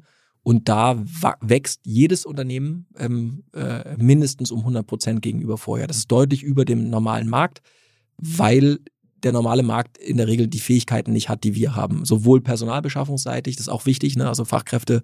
Ähm, Mangel ist da, du musst schon einen wirklich starken Narrativ haben und auch nicht einen, der das Handwerk abwertet. Ja, da denke ich wieder an die Berliner, so nach dem Motto, ach, das ist für uns wie so ein Fahrradfahrer, der irgendwie unsere Ware ausfährt bei Gorillas, sondern der versteht, dass das industrialisiert wird jetzt. Also das ist die Wert Werkbank, die neu gebaut werden ist das Euer knapp, also ist das euer knappstes Gut, ja. gerade ähm, Handwerker zu finden? Definitiv. Also de ja, definitiv. Also du hast ja seit einer Dekade ungefähr oder länger schon hast du das Problem, dass eben in dem Bereich, wir sind überakademisiert, Handwerk hat äh, gerade bei uns in der, bei den, oder ich wir sind ja nicht mehr die Jüngeren, aber die bei den ganz Jungen nicht den Stellenwert, die wollen alle zur OMR rennen und irgendwie Social Media machen, ja. Wo ich auch sagen kann, die, die zuhört, ey, lasst es, wir brauchen nicht noch mehr Social Media Manager, macht irgendwie was mit Impact, sorry, aber den musste ich einmal raushauen. Ähm, das heißt, es ist uncool, es ist geprägt von alten Männern, ähm, äh, es ist nicht digitalisiert.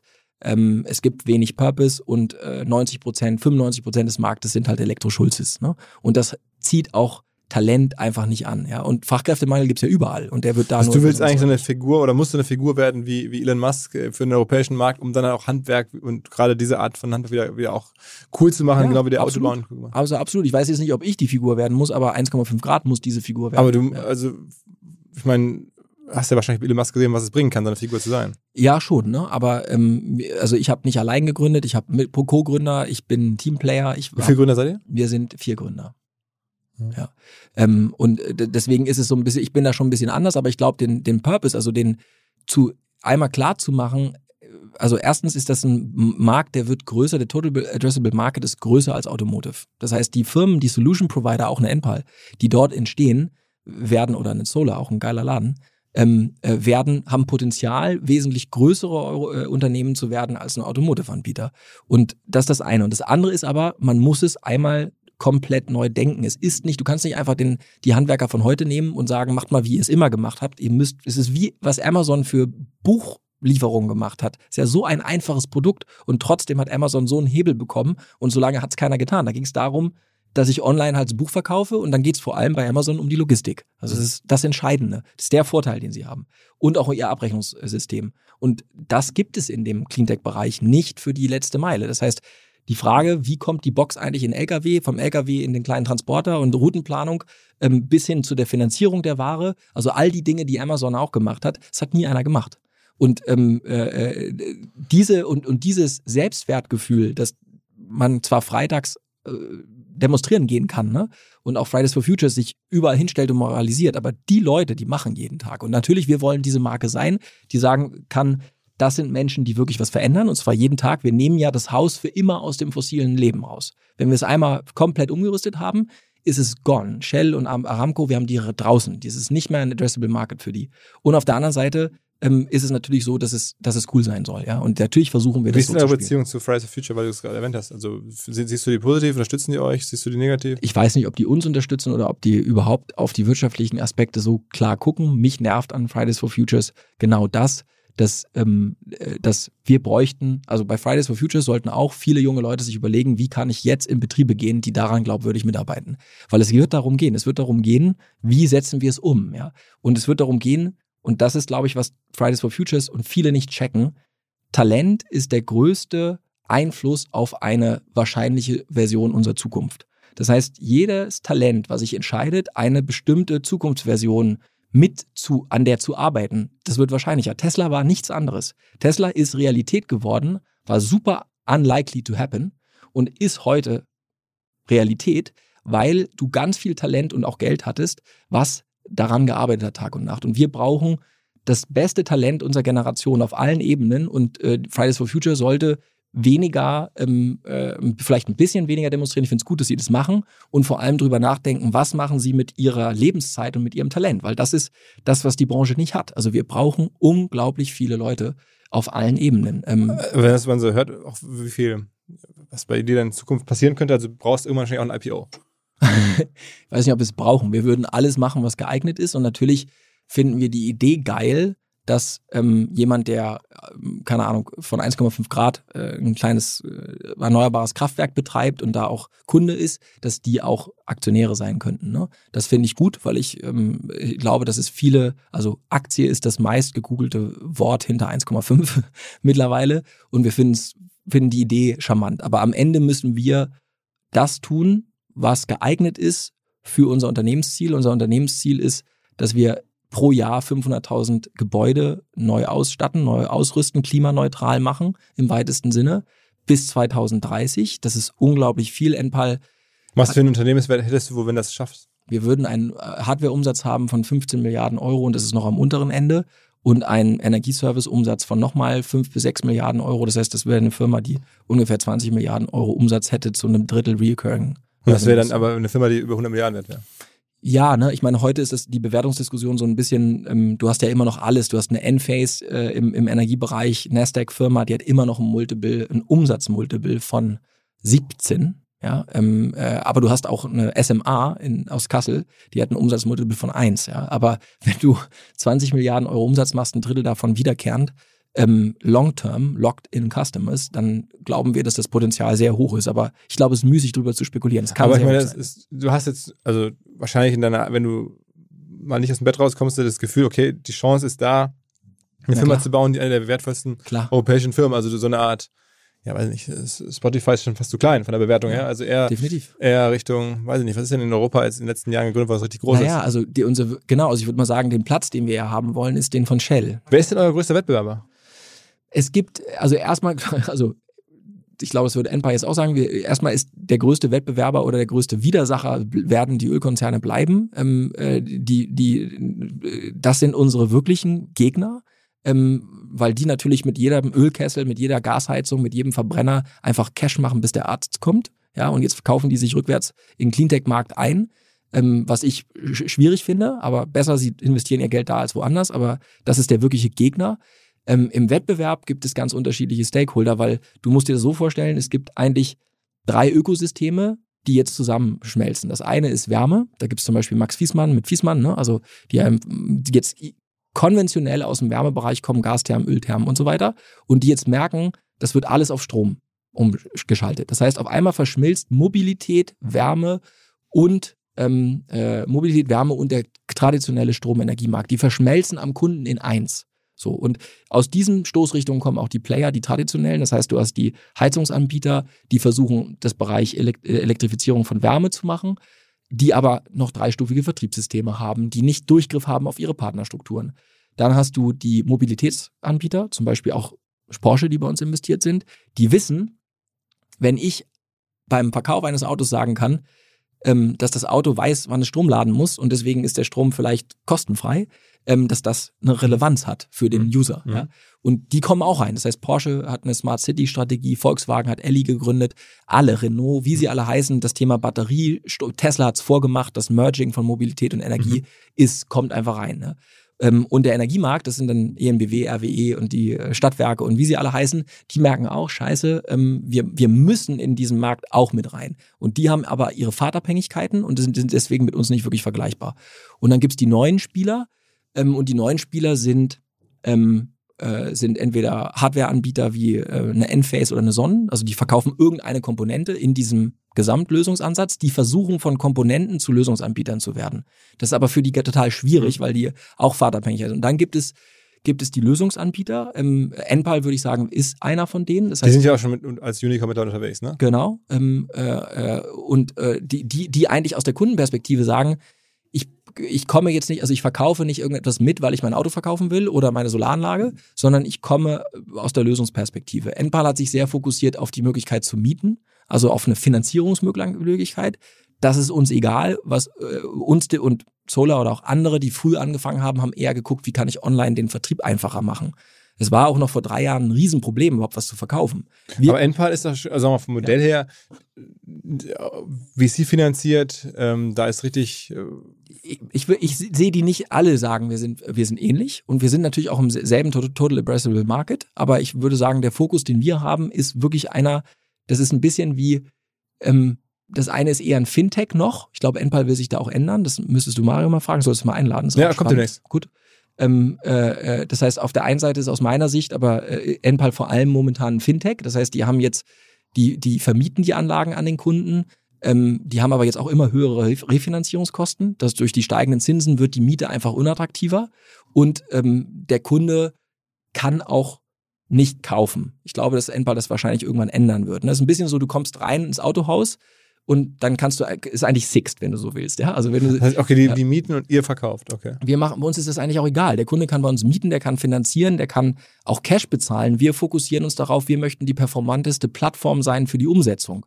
Und ob der Kunde am Ende sich entscheidet, das mit uns mit, mit, mit Bar zu bezahlen oder mit einer Finanzierung über seine Bank oder mit einer Finanzierung von BlackRock oder mit einer Finanzierung von oder, oder einer Miete, ist für uns wurscht. Für uns geht es darum, wir möchten die performanteste skalierteste und größte europäische Plattform sein, wenn es darum geht, die Box vom, Lager, vom Warenlager des Herstellers ins Haus zu bringen und dann jede Box, die wir dahin bringen, auch zu vernetzen. Und da möchten wir günstiger, schneller und besser sein und fokussieren uns nur auf die Umsetzung. Stimmt eigentlich die Geschichte, dass du mittlerweile auch keinen Tesla mehr fährst, sondern jetzt irgendwie stattdessen einen BMW äh, nachhaltig. Ähm ich fahre einen iX, ja, ja. Ich fahre, aber das hat, wir haben jetzt, wir haben halt eine Tochter, ja, und ähm, ich kann auch Tesla nicht mehr sehen. Weißt du, ich, ich rede viel drüber, weil es die Leute interessiert.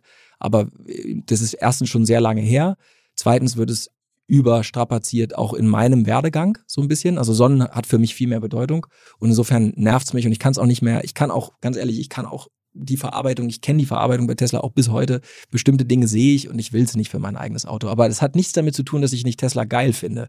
Aber ich habe so viel Tesla in meinem Leben gehabt und habe es mir immer noch nachhängen, dass ich. Aber es ist ja eine gute Story, von der du ein bisschen Ja, na klar. Also ich, ich habe irgendwie Business Punk Titelbild mal gesehen, ja, der, der ich Tesla benutze die auch für unsere Zwecke. Ne? Ja. Das ist auch vollkommen klar. Ich finde es auch ein Stück weit legitim. Ähm, aber äh, es gibt auch Leute, die das nervt, die sagen, oh, Philipp läuft überall rum und ähm, benutzt die Tesla Story. Und ja, ich benutze die für meine Zwecke, ähm, äh, zahle aber dann auch den Preis, dass es manchmal einfach too much ist. Und nein, ich äh, brauche da nicht noch einen Tesla zu Hause. Ähm, ich kenne immer noch jeden Store auswendig. Ähm, äh, Philipp, ähm, jetzt haben wir auf jeden Fall hier länger gesprochen als üblich, aber ähm, es ist ja auch wirklich äh, viel passiert in deinem Leben. Du hast äh, krasse Projekte. Ähm, ich drücke natürlich in unser aller Interesse die Daumen, ähm, dass du da äh, gut vorankommst. Also für die, für die Welt, für, für Hamburg, äh, für dich. Ähm, bin sehr gespannt, äh, was daraus wird. Danke fürs Rumkommen und äh, ja, wenn es passt, vielleicht irgendwie in, in, einem Jahr oder so. Auf jeden äh, Fall. Update, äh, wenn du dann vielleicht die Unicorn-Runde schon zusammen hast oder so, mal gucken. Hoffentlich. Drückt uns die Daumen, wir arbeiten dran. Alles klar. Vielen Dank fürs Rumkommen. Danke. Ciao, ciao. Tschüss.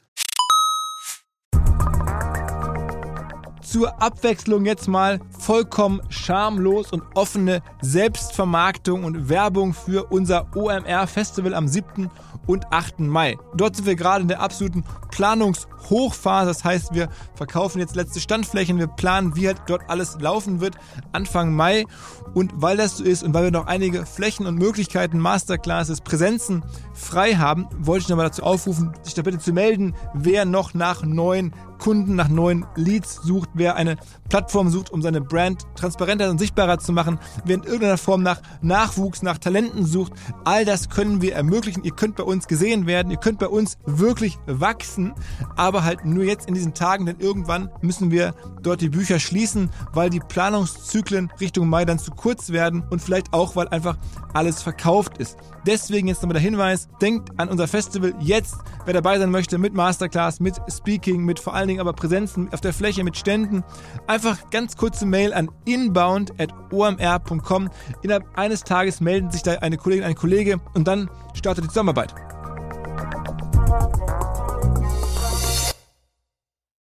Zurück zum Podcast. Dieser Podcast wird produziert von Podstars bei OMR.